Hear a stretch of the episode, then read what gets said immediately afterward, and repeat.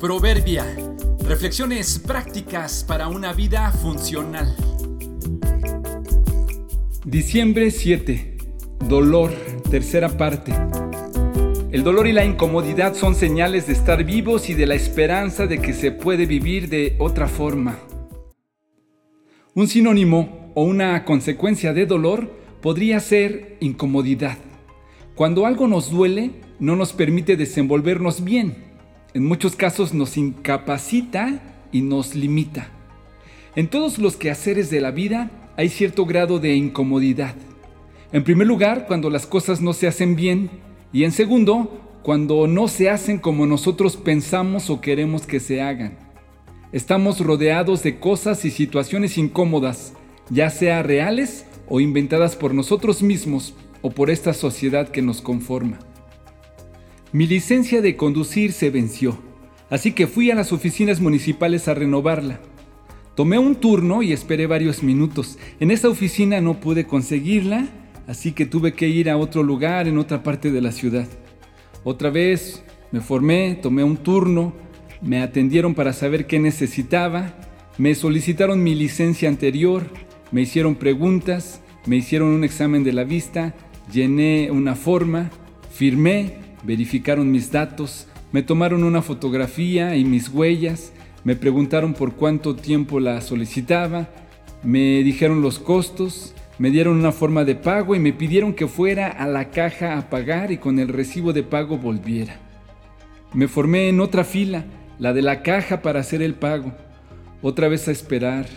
Este es un lugar de multiservicios de la alcaldía, así que ahí se tramitan permisos de muchos servicios y se hacen pagos de muchas cosas. En la fila se tardaban en atenderme.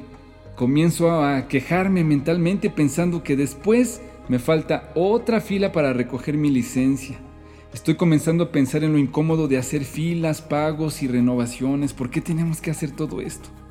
Al fin llego a la caja. Justo cuando voy a hacer mi pago, escucho que en la ventanilla de al lado le preguntan a un señor, ¿en qué podemos servirle? A lo que él contestó, vengo a hacer el pago de una incineración y mencionó el nombre de la funeraria y de la persona que incinerarían. Sentí que Dios me decía, parece que la incomodidad de este hombre es un poco más que la tuya, ¿no? ¿Qué te parece?